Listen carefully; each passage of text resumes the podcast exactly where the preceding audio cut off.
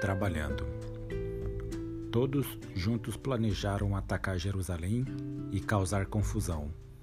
Mas nós oramos ao nosso Deus e colocamos guardas de dia e de noite para proteger deles. Neemias 4, versículo 8 e 9.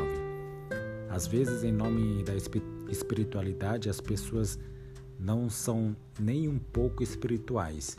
Digamos, por exemplo, que você não tenha um emprego e esteja orando para que Deus lhe dê um.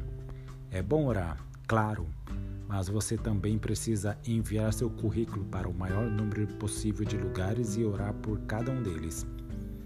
Há um lugar para o espiritual e um lugar para o prático. Sentimos falta disso. Às vezes, quando Neemias começou a reconstruir os muros de Jerusalém, ele estava orando mas também era prático e preparado. Em Neemias 4:9 lemos: "Mas nós oramos ao nosso Deus e colocamos guardas de dia e de noite para proteger-nos deles." Na história de Neemias vemos entre outras coisas como o prático e o espiritual andam de mãos dadas. Vemos em Neemias como planejar o nosso trabalho e depois como trabalhar o nosso plano.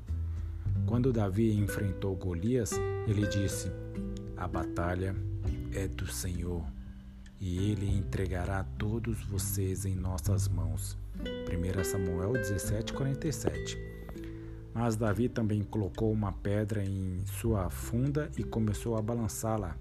A pedra atingiu Golias na testa e ele caiu no chão. Davi orou e também agiu.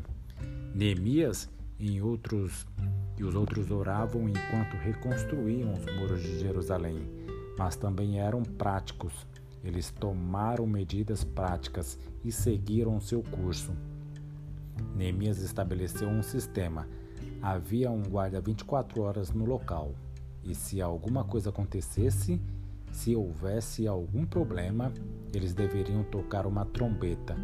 Neemias 4,18 nos diz: cada um dos construtores Trazia na cintura uma espada enquanto trabalhava, e comigo ficava um homem pronto para tocar a trombeta.